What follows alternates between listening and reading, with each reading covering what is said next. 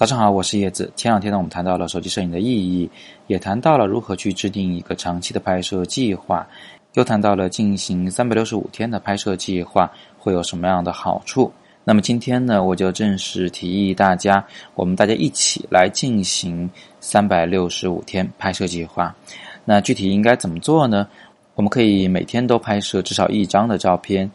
你可以从身边的小东西开始着手拍摄静物，或者呢拍摄你房间里的陈设，或者是拍摄城市风光、拍摄人物或者是动物都可以，任何题材都可以，任何设备拍摄的都可以，不管你是手机还是相机。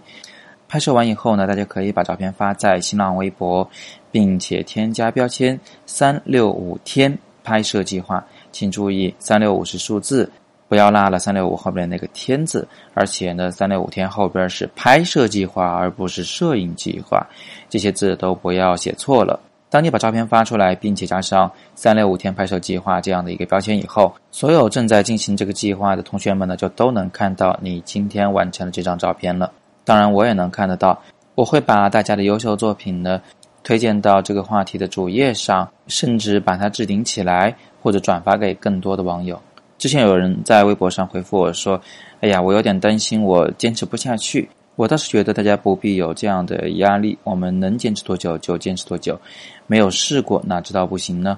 就像我在三六五天拍摄计划这个话题的导语里说的那样，手机微单单反，不管什么设备，不管拍些什么，甚至不管你能坚持多久，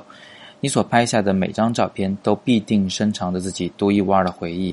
每日的留影，哪是为了什么艺术？分明是为了分分秒秒不可挽回的时光。最后呢，也欢迎大家关注我的微博账号。我的账号呢，就是我的名字叶子，子字不带卷舌音，是木字旁辛苦的辛那个子字。